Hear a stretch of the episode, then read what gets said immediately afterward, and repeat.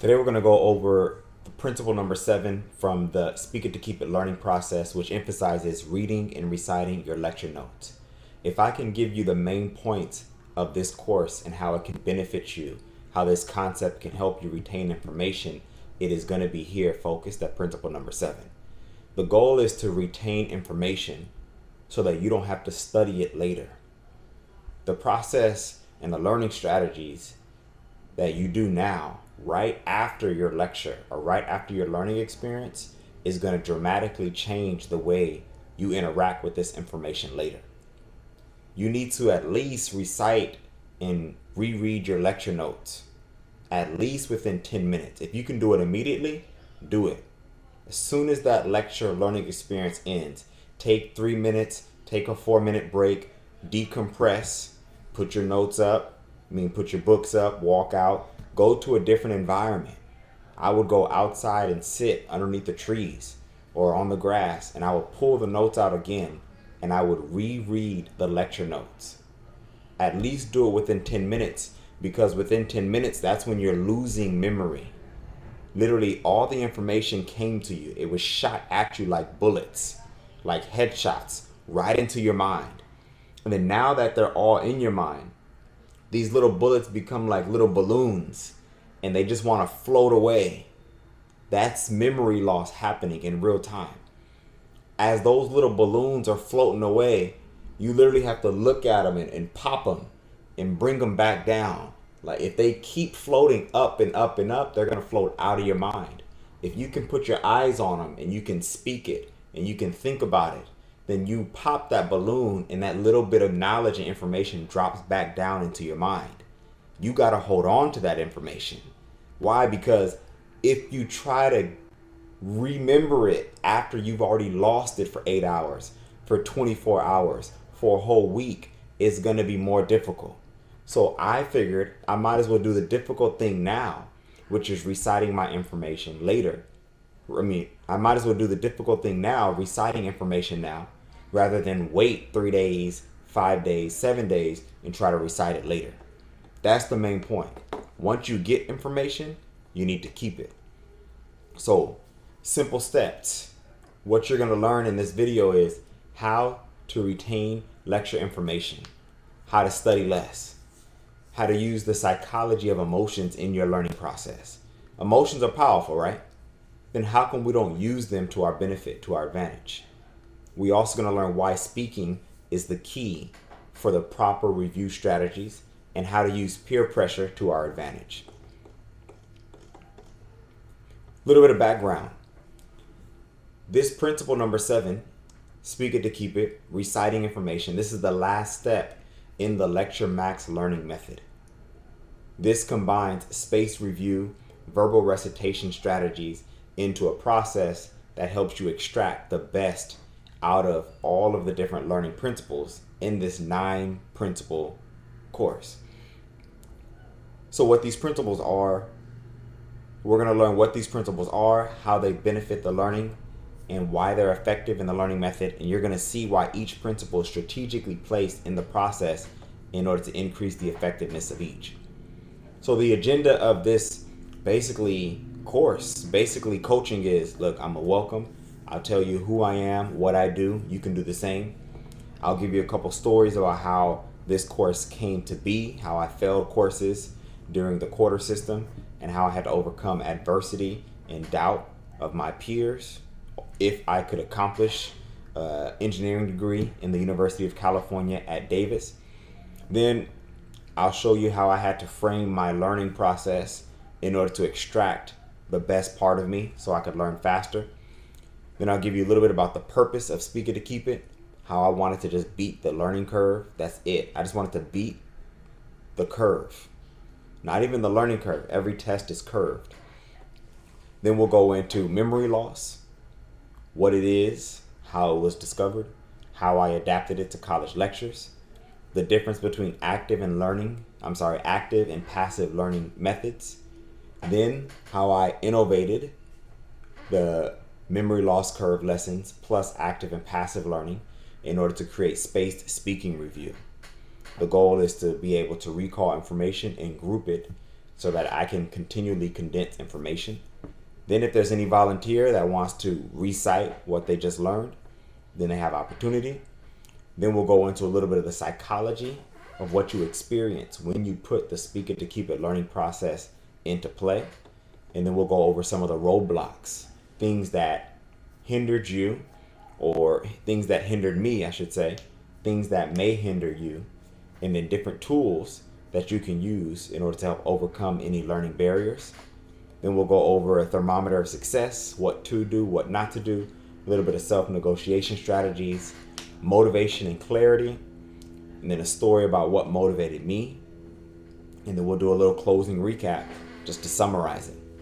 So, this is literally the agenda that I have set for a mastermind. But what I'm doing is I'm taking this mastermind and I'm putting it together into a one on one coaching structure so that I can go ahead and help people one by one make sure that they get exactly what they need out of the course. I'm literally going to be exchanging my time for your transformation. The goal is for you to be able to understand and process information faster in this digital age without stressing. This process that I used got me through college. Literally, I went from failing at the beginning to passing engineering courses effortlessly while maintaining an active social life. It works, guaranteed. Even if you only pick up 25% or three tips from this whole process, guaranteed it's going to help you learn two times as fast. So, we're going to get into it right now. We're going to go section by section, and I'm going to just start with the welcome. Let's take a break. So, first of all, thank you for joining. Thank you for choosing to be proactive about your education. This is the informa- information age, and we have to develop greater mental capacity. Uh, that's going to give us the competitive edge to move forward. Without it, you will be left behind. We've already seen it. Technology is advancing too fast. Just to be able to keep up with it, we need to have literally two minds. AI is taking over. No, not quite. But we know that things are coming and we know that we have to be prepared. So first thing we're going to do is go around the room and everyone is going to introduce themselves with a who I am and what I do card. You can see it here. Pretty much you just say what's your name? Hey, my name is Ramon Smith. I love to speak, to teach and witness people become empowered. The best thing about my business, the best thing about my career, the best thing about my life is my family. Two two children, one son and one daughter. And I'm a part of this event because I know that I have to change. And I know that I can think better and be better than what I've been taught. All right. So now that we've all introduced ourselves, let me give you the story of how I failed college courses and how the quarter system and the adversity of the quarter system really molded this learning process. So basically freshman year I fell flat on my face. I failed two courses. Now I would I wasn't going home, right? I wasn't gonna let failure mean hey I'm gonna drop out. I entered UC Davis and they have a general education, right? GE credits.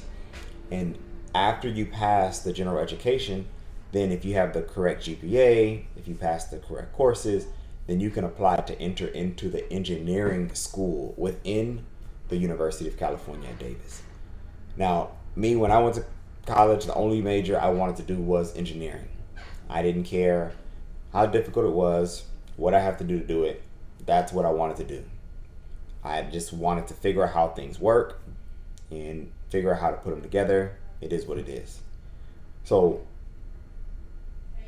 even though I failed these two courses, I went to my advisor and the advisor said, Well, it looks like you might not be able to enter into the engineering school because it's an impacted major. Only the best, only those who meet the requirements get in there. So, all the freshmen and sophomores, they were basically in a race in order to enter that school. Once I failed, pretty much I got set back. And the problem was the general education courses are only taught in certain quarters. So once you fail one course, two course, three courses, then that whole year you become off track. And you can't get back on track because those courses aren't taught. Either you pass it and you keep moving, with the whole merry-go-round or with the whole the doors they open and close. So I didn't have that chance. So pretty much from this I realized high school learning methods they aren't going to cut it. I became acutely aware with the fact that what I did in high school is not going to work for this.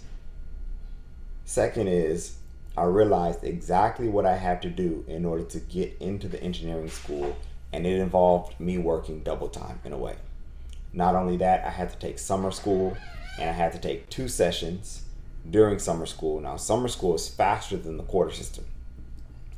So, main point is I had my work cut out for me. I had the discipline, I had the mindset, I had the, the determination. And basically, I created this learning process in the midst of me struggling in order to make it into the engineering degree, right? So that's how Speak It to Keep It came about. But before I want to teach you about it, I want you to understand the motivation, right? As I was trying to pass the courses, I learned about the grading curve.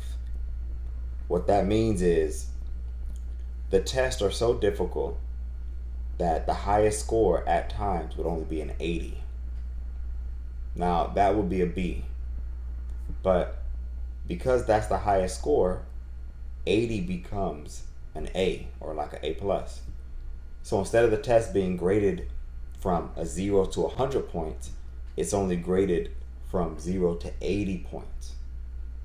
So 80 becomes an A, 70 becomes a B, 60 becomes a C, 50 becomes a D, and 40 becomes an F.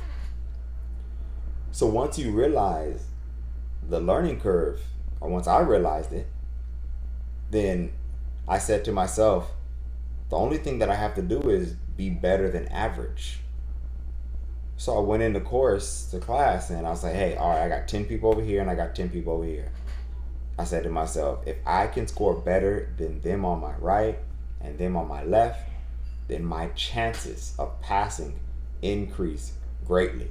Now I'm just talking about the chance, right? The probability of me passing the course skyrockets. So literally one day after lecture, I said, well, if they're leaving and they're walking away, then I'm thinking about what can I do to get ahead of them. So as they're walking away, I figured out I might as well start studying first. So my motivation wasn't really about the topics that I wanted to learn about. But my motivation was I want to know the material first before they do. So that allowed me to begin doing things that normal students wouldn't do because I was always in a competition with them. And through this whole principle, this whole learning process, speak it to keep it, you may you should be able to pick up on that. Doing the things that most students won't do. That is going to set you apart. So with that little introduction, let me give you an intro into the purpose of Speak It to Keep It. As I mentioned, it is to beat the curve mindset. Why did I begin with reading and writing? I'm sorry, reading and reciting my notes immediately? The number one enemy to learning is memory loss. The human brain only retains information that it feels is absolutely necessary. And think about it when you're in class, do you feel that that information is absolutely necessary? No when you're in lecture, you're studying, or you're receiving information, you're receiving it, but you're not actively engaging with it. So it may enter into your mind, you try to store it, but in reality, it's not important to you. So if you're constantly forgetting or losing memory, then that's the problem. It's like filling up a bottle with water, but there's holes in the bottle. Students go to lecture and they listen, but they don't realize there's holes in their mental learning process. So then they go and try to study later, but there's holes in the learning process. They don't remember the information. So my goal was to absorb information from the lecture and not lose it. That way I wouldn't need to study the material later. I would literally only be reviewing it. So in order to do so, I had to begin learning about how to learn, learning about the mind. I found uh, certain interesting studies about memory loss and you know a lot of things, psychology, how the brain works.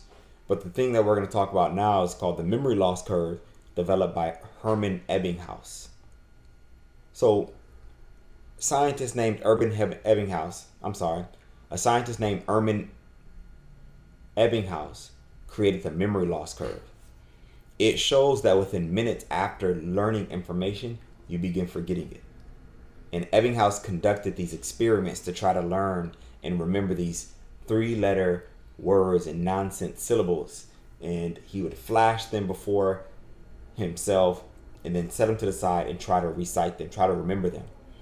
From his data, he generated this curve. Basically, it shows a very steep curve at the beginning and then it begins to level out towards the end.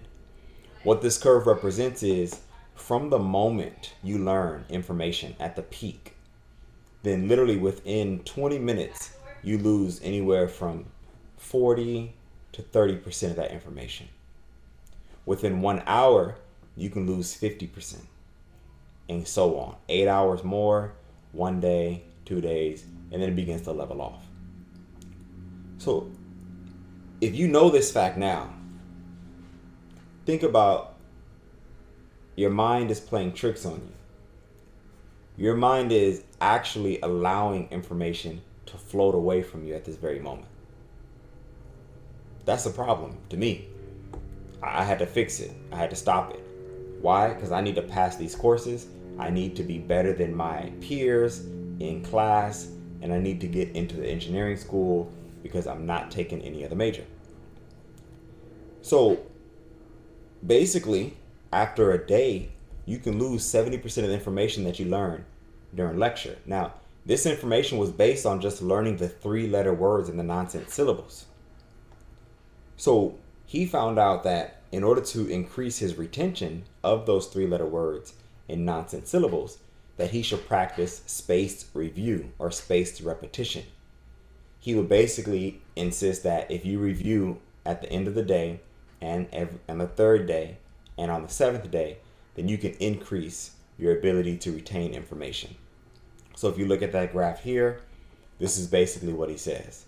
If you review multiple times, you can retain information better and that flat portion of the memory you can retain will increase. So that was great. I was like, all right, well, main point is I need to review. But when I was in college, I decided that I had to conduct my own experiments. See, Ebbinghaus was trying to remember three letter syllables, but me, I was trying to retain 45 minute chunks of information that were given to me during lecture. Knowledge is defined as the ability to recall. Students say that they know a subject or they know the material, but they're bad test takers. What does that mean? You're a bad test taker. That means you can't recall the information. Maybe you can recall the information. Why? During your practice test sessions, during your group discussions, you were actually reciting the information, you understood it, you answered everything. But if they're bad test takers, it means they can't recall information under pressure. So the ability to recall information under pressure, that's going to determine your knowledge. So the education system is testing you not only on what you know, but literally on your ability to recall that information.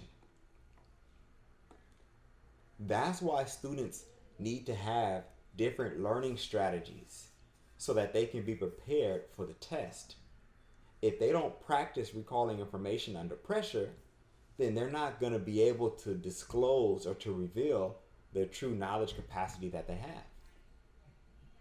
Then, what kind of methods can a student use in order to recall information under pressure? One is called speak it to keep it. Literally, I dare you, after you get done with this course, or after you get done hearing this, or after you get done with this coaching session, Go recite this information standing in front of a group of your friends. I dare you. You may feel nervous, you're going to stutter, you're going to stumble, and you're going to realize you don't know what you just thought you knew. Either you give up in that situation or you overcome and keep speaking and reciting whatever it is you can remember. Because the fact that you recite something means you retain that something. However, you need to overcome the peer pressure, the eyeballs, the fact that they're all eyes on you and you're in the hot seat. You can speak and recite information under pressure by speaking it to your peers. You are more prepared in order to take a test and pass under pressure. That's why those who do the speak it to keep it learning process, they're not bad test takers because they've already been recalling information from the moment they receive the information. While other students are just studying and thinking about what it is they're learning. The students who use the speak it to keep it learning process, they're receiving information, recalling it, regurgitating it, reprocessing it, reading it, storing it, having more aha moments. And when it comes time to the test, it's just an effortless experience. Remember, the whole point of this is to beat the college curve. I needed to be better than 10 students to my left, 10 students to my right to make sure that I get above that C and B minus mark without having to study. Okay? If you do this, you will get the results, right? So let's go into a little bit more of exactly what the tool is as I explain things, sometimes it gets a little bit abstract. Sometimes I move fast. Sometimes I may not articulate something that you need to know or to hear. So you'll hear me continually repeat things because that's how we build memory. So ask yourself this question How often do you review your lecture notes? You want to use the spaced speaking review learning strategy. You want to use Speak It to keep it, right? I review my lecture notes immediately after lecture, two or three hours later, and then that night. But how often you review your lecture notes actually depends on the course that you're taking. I don't know the complexity of the information that you're learning. If the information is super complex, you may need to review it more. If it's real simple, you may not need to review it as much. At the end of this learning process, you're going to have a greater sense of metacognition. Metacognition is the awareness of your own learning process, of how your mind thinks. So you're going to feel that, hey, you know what? I reviewed this course two times and I got it. I feel I feel like I'm retaining this. Then skip the third one that same day. Do it the next day. You may review three times in a day. And by the end of the night, you still feel like, man, that was a lot of information. I still, I'm not really able to recite confidently anything yet. Then that means that course, you don't need just three. You may need more. You may need to use some other learning strategies while reciting three times in that day. You may need to create some mind maps where you take your lecture notes and then you condense them into a visual and you just saw the connections. You, there's a lot of different strategies. If we did a coaching call, I'd be able to help you through your learning style, find out what strategies you need in order to enhance this review process of three times every day. But the general process for speak it to keep it or space review is review the notes immediately and then again two to four hours later and then again that night after those three sessions, then you review two to three days later, and then again five to seven days later. So that's how we use accelerated space review with active learning methods three times in the same day. Then we jump into to, to, to the traditional space review with the passive learning methods. The space review method allows you to retain information and practice recalling it at the same time which is way better than space review because most students tend to just read and think and learn. All the learning stays within their head. But when you add speech, then now you're reading, thinking, speaking, and listening with your ears. That triggers way more compreh- comprehension and analysis. So, as you begin using the space speaking review method, uh, you begin to review and summarize the content much faster. And that leads me to a next section called grouping. Grouping. In the quarter system, we had lectures two times a week, sometimes three times a week. So every day I would summarize the lecture content by that night. And let's say I had two lectures in that week. Then by the end of the week, I could summarize the first lecture within, let's say, six minutes. And then second lecture, I could review it within maybe 10 minutes. So at the end of the week, then I could confidently summarize both lectures together in about 17 minutes. So I had a weekly summary, a weekly recitation session where I would take all my notes, recite them, put them together, and then go ahead and elaborate on it and actually begin to act like I was the professor who was teaching other students this information. That's a whole nother topic when we do our mastermind sessions, when I go into detail about that, that really shows you how you can tap into your imagination in order to store that information much quicker, right? So that brings us to the spotlight tool. Right now, we're going to go around the room, take a break, give everyone a chance to kind of share some of the biggest problems they're facing. What are the possible solutions to their problem? What are the opportunities you want to capitalize on? And then what are the biggest strategies or ideas that you can implement to optimize this opportunity, right? So just go around the room. You know, we're going to basically change this to what are the biggest learning problems that you have? What are the possible solutions to it? Have you thought about that? Okay. So then what opportunities to learn better do you want to capitalize on, etc. So after we take some time to do that, next we have a volunteer session. Is there anyone who would like to summarize or convey a few pieces of the information that you heard during this course? You have two minutes. Try to summarize whatever you can in two minutes. There is no right or wrong. There is no too little or too much. Just elaborate on what stood out to you the most for two minutes. At the minute and a half mark, I'll let you know. That's how you know there's 30 seconds left. So just begin to wrap it up. And other than that, you'll see the benefit after you do it. Any volunteers?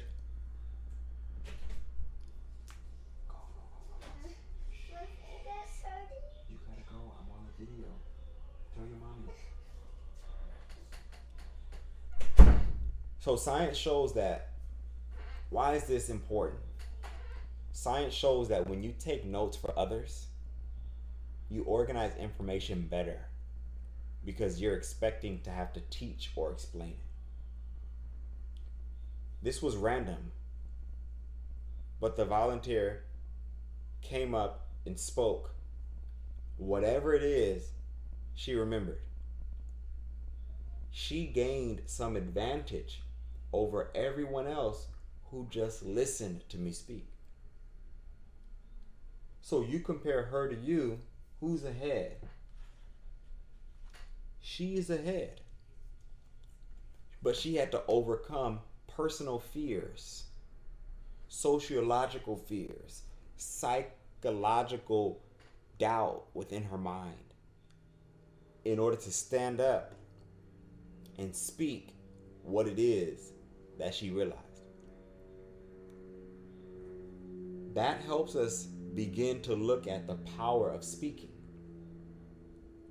We now need to get into the speaker psychology, the psychology of what happens in your mind when you speak.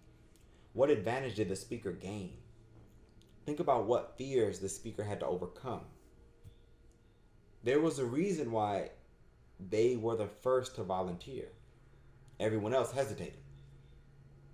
Even though that fear was present in the speaker, they overcame with courage. They jumped into the hot seat.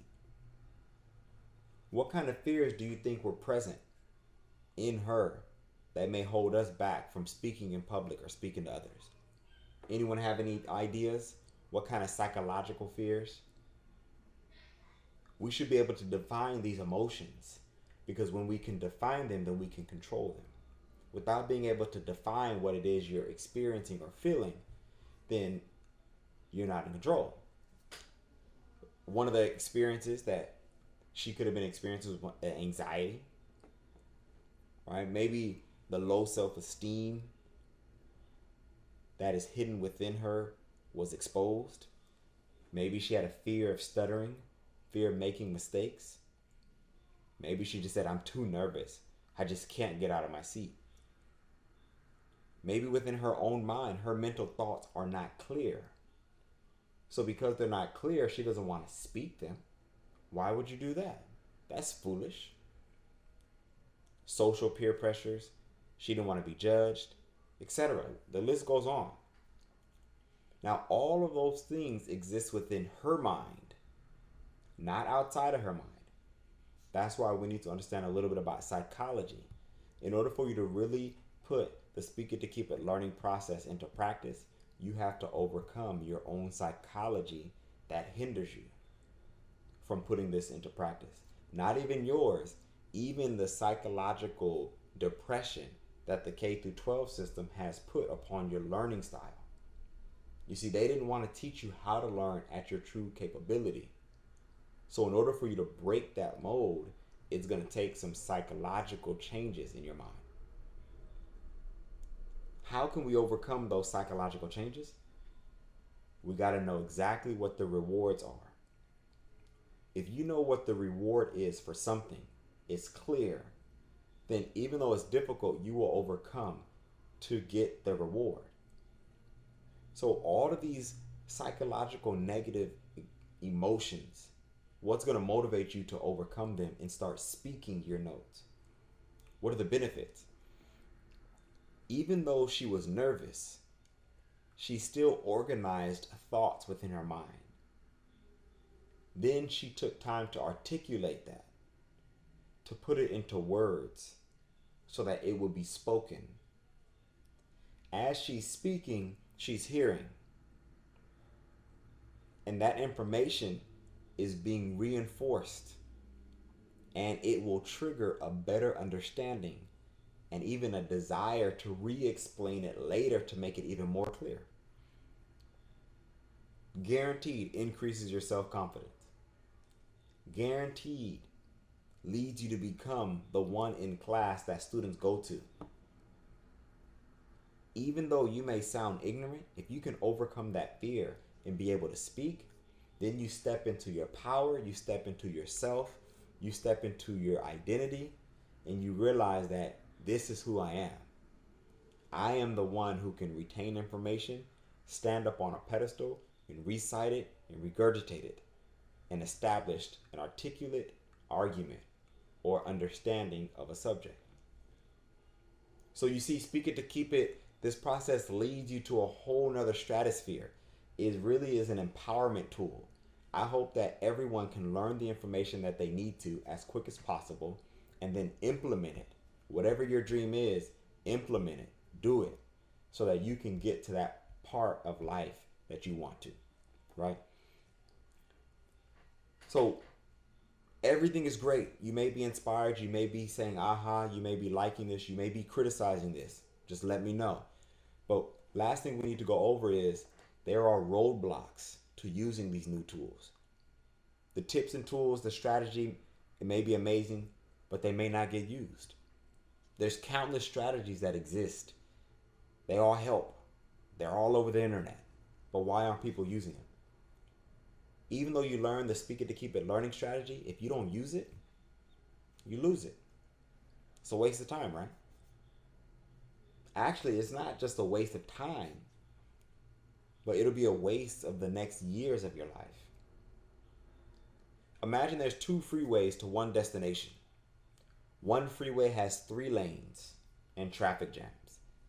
The other freeway has six lanes and is clear the whole way.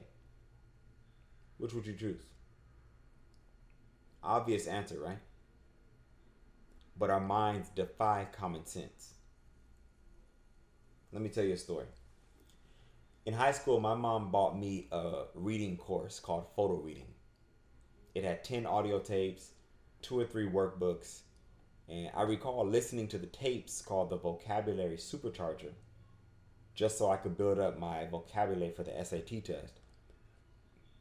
But I didn't really get into the photo reading method. like I doubted it. And then it wasn't until my was it freshman sophomore year that I happened to have that course with me. And I opened up the photo reading course and I took it and my mind was blown away. I said, I had this process with me the whole time, but I chose not to use it.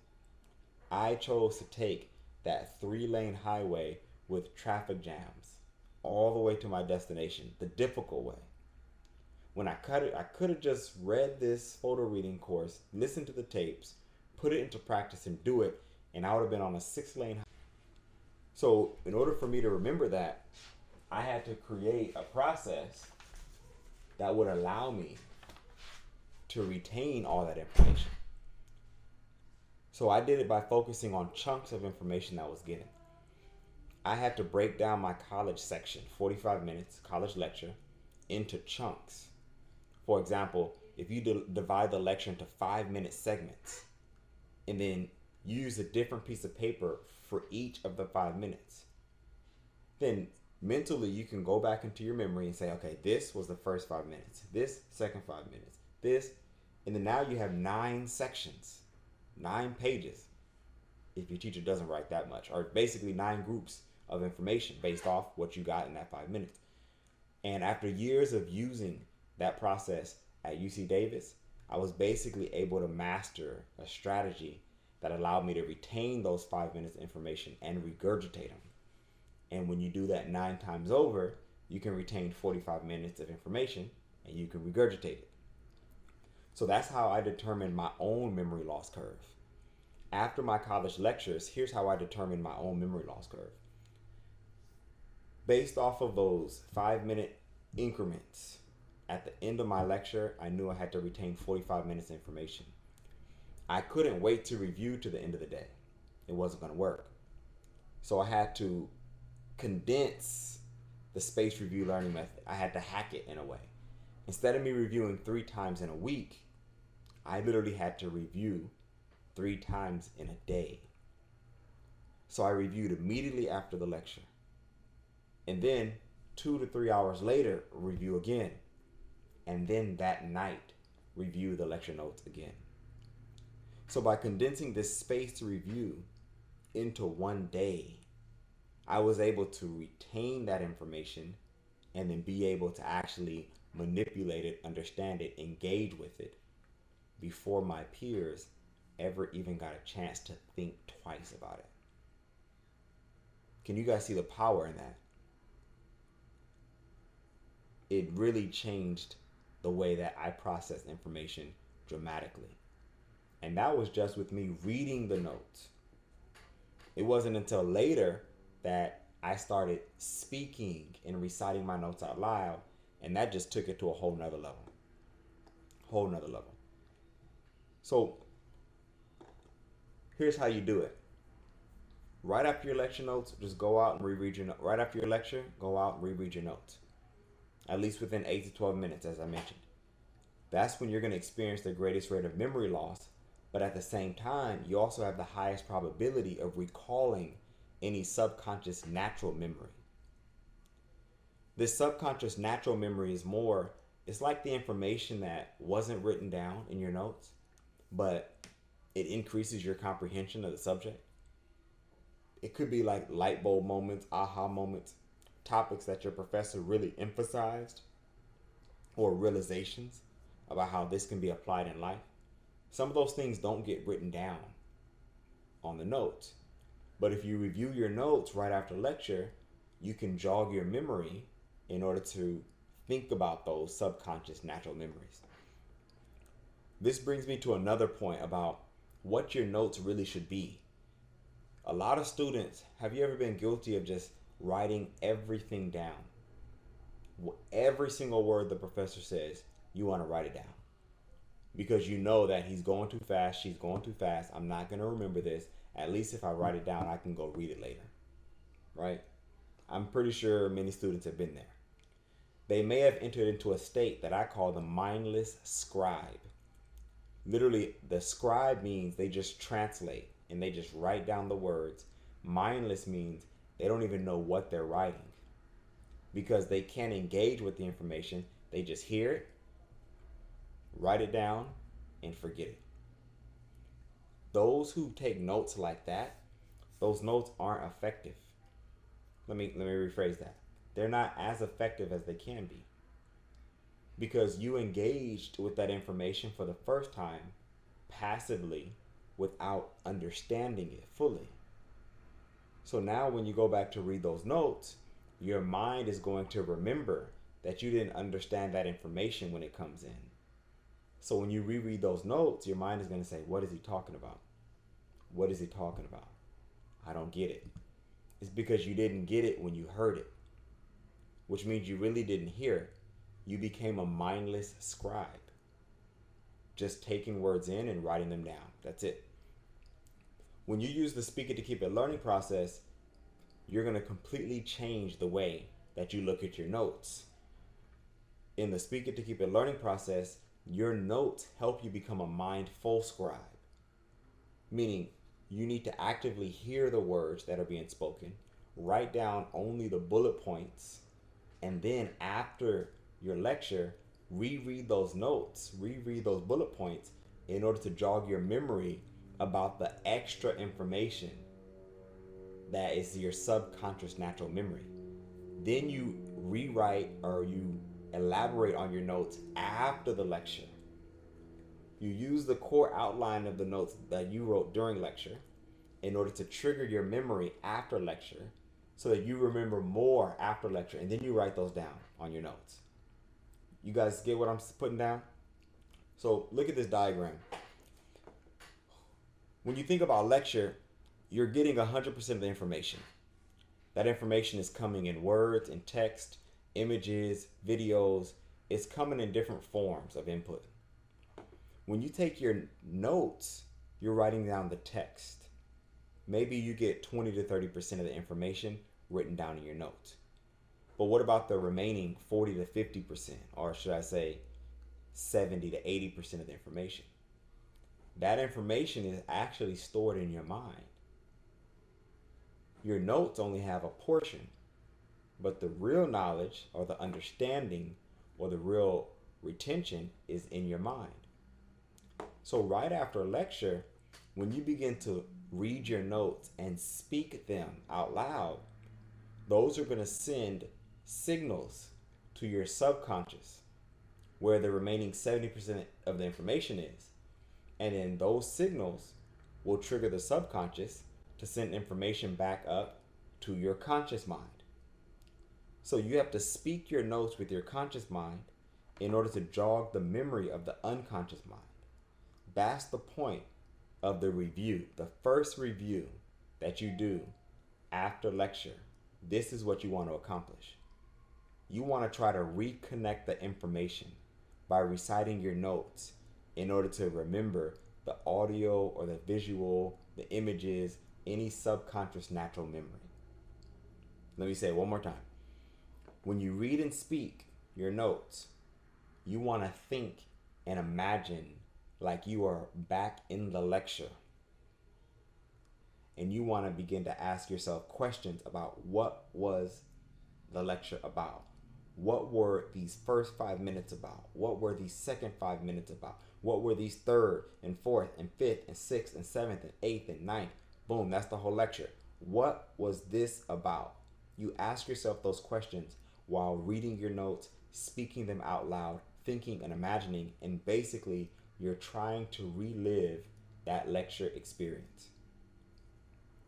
If you can tap into the emotion that comes with a, a sincere desire to want to know something, then you trigger your subconscious mind to reinforce those word associations because Your mind creates associations with images and words and auditory signals.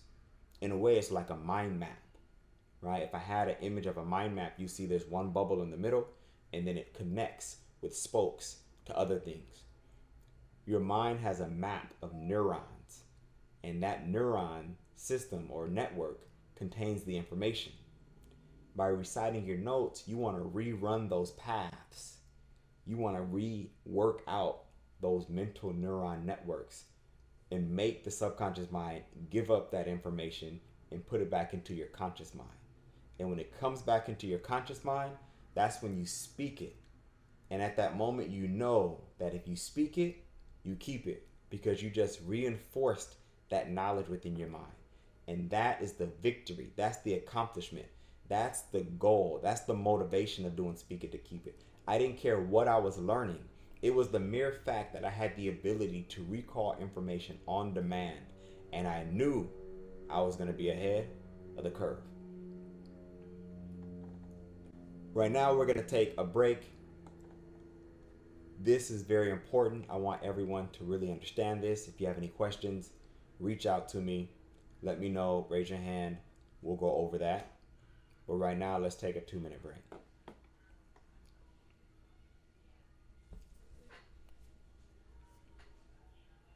So now that we're back, we're going to talk more about active and passive learning. Many students learn with the passive mindset. That creates the slow and difficult learning process that they struggle through. That's why maybe they drop out of high school or they drop out of college to change majors because they don't want to endure the difficult and slow mindset or the process, learning process that they've been given. When you look at the academic learning pyramid, it shows which learning strategies are most effective at building true understanding. The best methods are discussion, demonstrations, teaching others. When you look at the bottom of the pyramid, you remember more of what you do, of what you say and write, or what you see and hear. Less of what you see, less of what you hear, less of what you read. This is just a generalization. This academic learning pyramid is not perfect. It's not saying that you will remember exactly 10% of what you read. That's not true. It's just an idea to show you how you can retain information differently based off how that information is given to you. So when I looked at this pyramid, and I was studying how the brain works and how we learn, I realized that the bottom portion of the active learning strategies, the commonality between them is is speech. You remember more of what you teach or more of what you do. You remember more of what you say in a group discussion. You remember more if you question. So those active learning strategies all have speech in common. That means speaking is a powerful learning method, then if I'm going to review my information in order to beat the memory loss curve, why would I just review it and think about it when I can review it and speak and think about it at the same time? So when you practice speak it to keep it, the learning process, you begin to actually think out loud. You begin to speak to yourself in order to understand the information that you're trying to process. Some people may say you're crazy, but yeah, you need to speak to yourself. Through that, you have a dialogue and a discourse, and you can come to a realization of what the concept is that you're trying to learn. So, what is space speaking review? From the memory loss curve, we see that we need to do space review. From the academic learning pyramid, we see that speaking is a powerful learning strategy. So when you combine them together, you get spaced speaking review. And really, let's dive into the power of speech. Speaking is a skill that we all have, but it's not utilized. It's not emphasized as an educational learning strategy. When I really thought about this, it dawned on me that during K through 12, students they take classes on how to read and write better but they don't take classes on how to speak better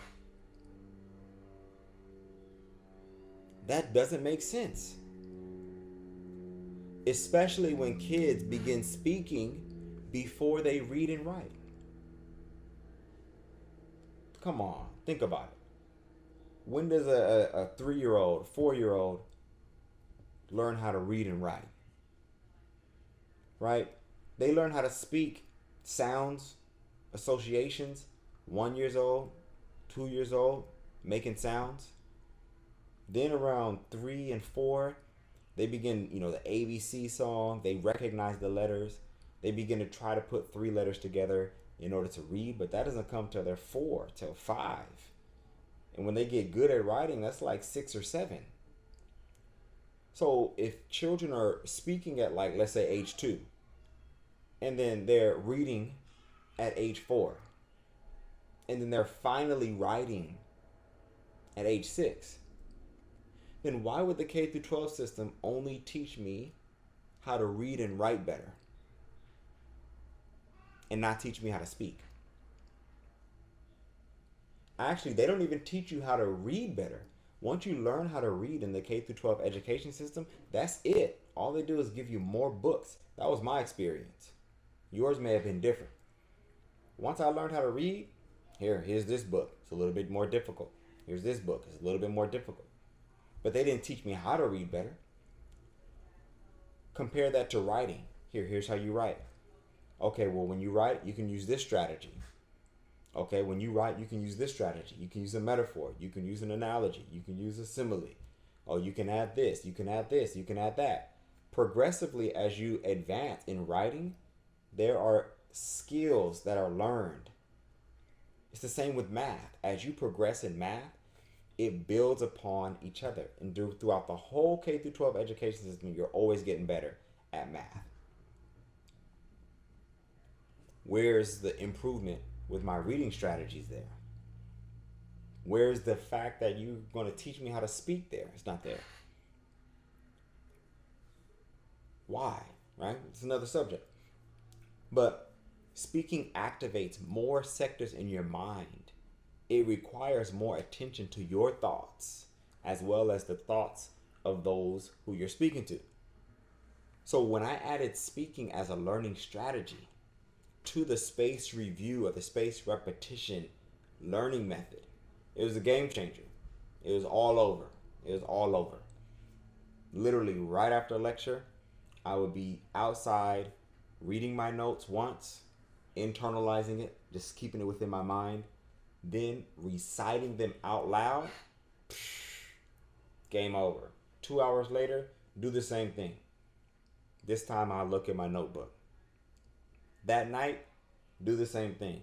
Look at my notebook, close the notebook, and just recite whatever I could remember. It didn't matter if you remembered everything 100%, because the fact that you can recite something means you know that.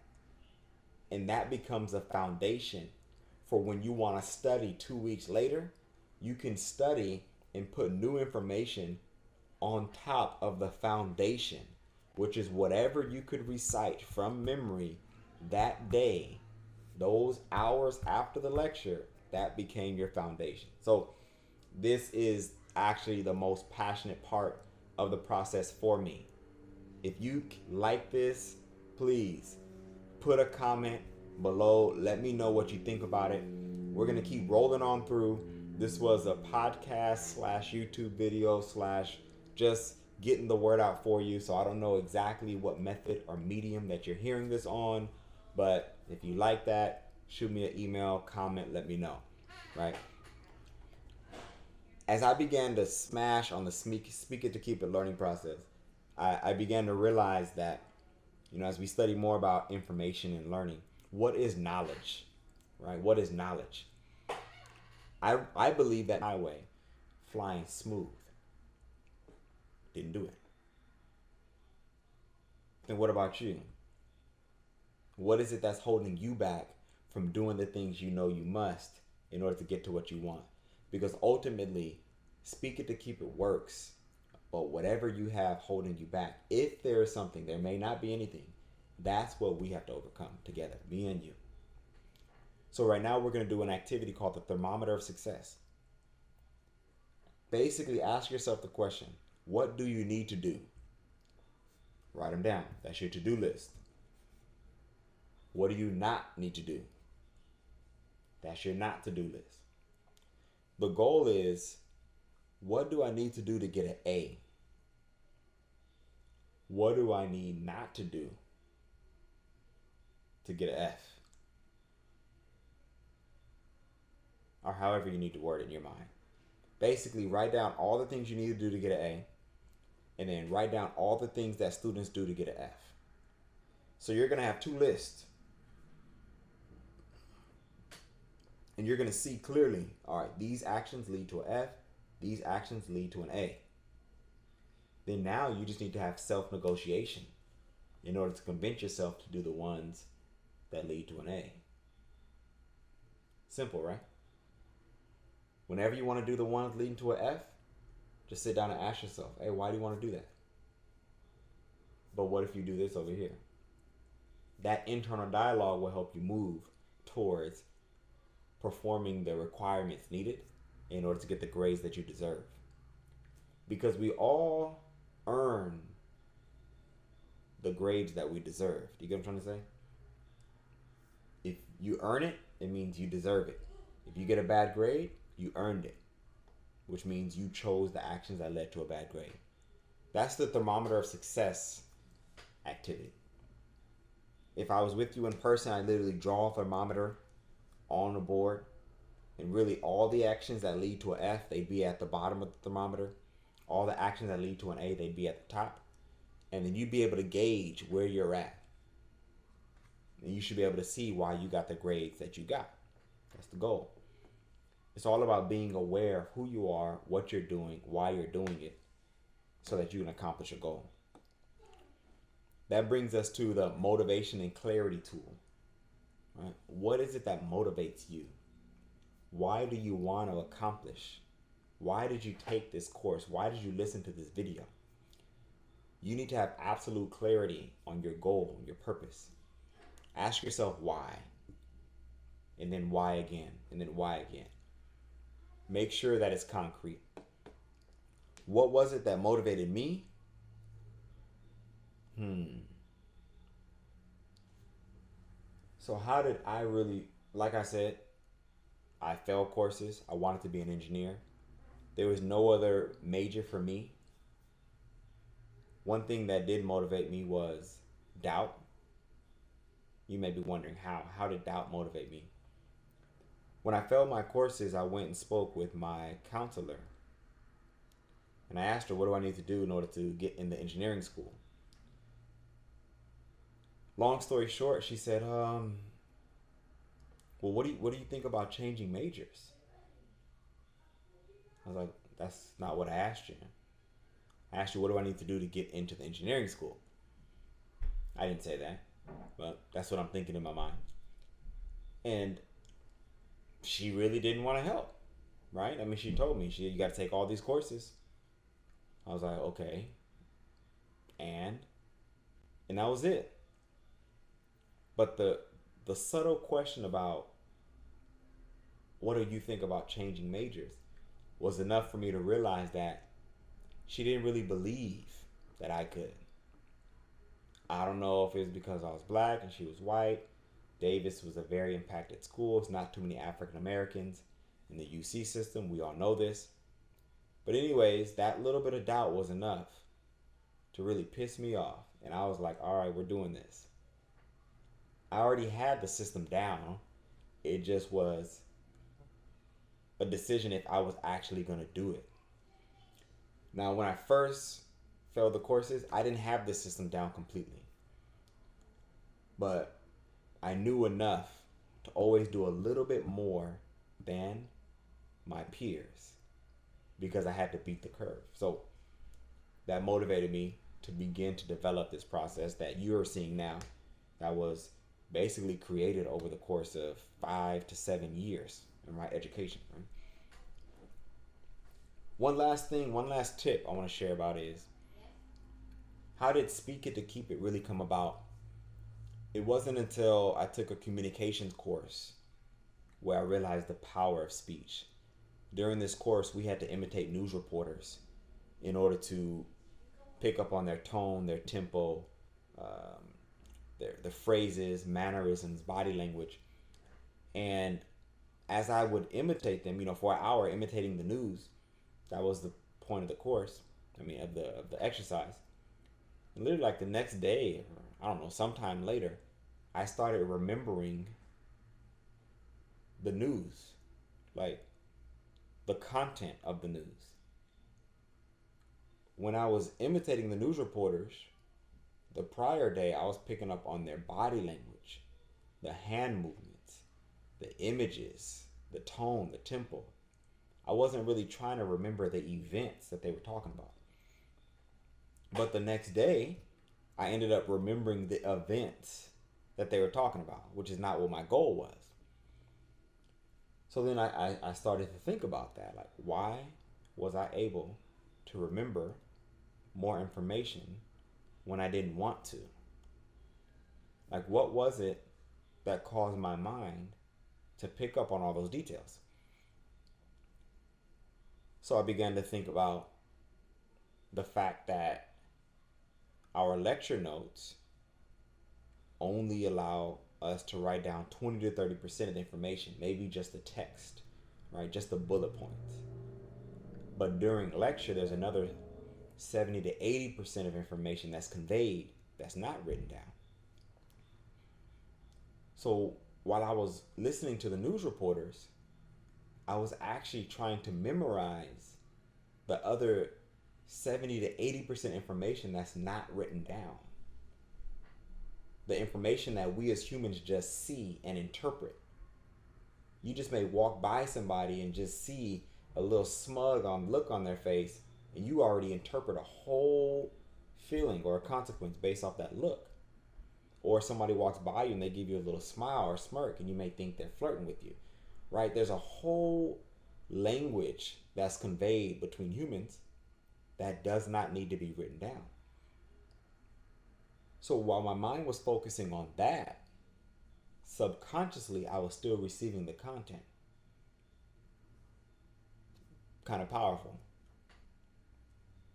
So then I, it hit me. I said, well, okay, well, if that's how my mind works, what if I imitate my professors as if they are the news reporters? And what if I try to pick up on my professor's tones, tempos, tonalities? then will it help me retain information more? It did.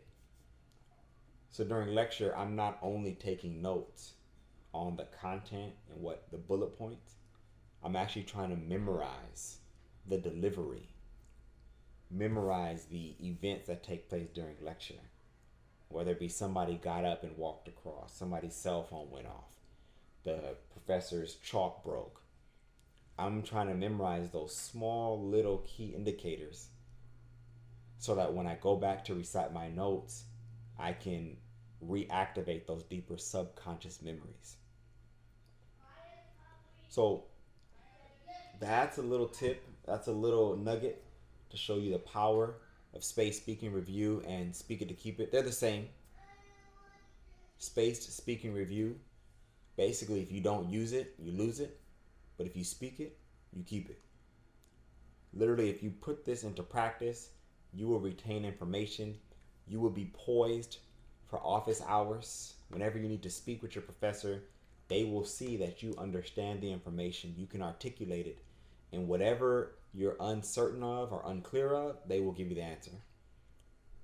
You will be the one who leads the student discussions because students will ask you questions and you have the ability to articulate it you're going to beat the curve. Guaranteed. That's how I know Speak It to Keep It is going to help you pass the course. And you're going to spend way less time doing it. On in any given day after a lecture, I would spend an extra 30 minutes reviewing information. And within those 30 minutes, I would retain more information than a student who studies for two hours. So you choose 30 minutes extra of review or two hours of intense study without being able to understand it in the first place.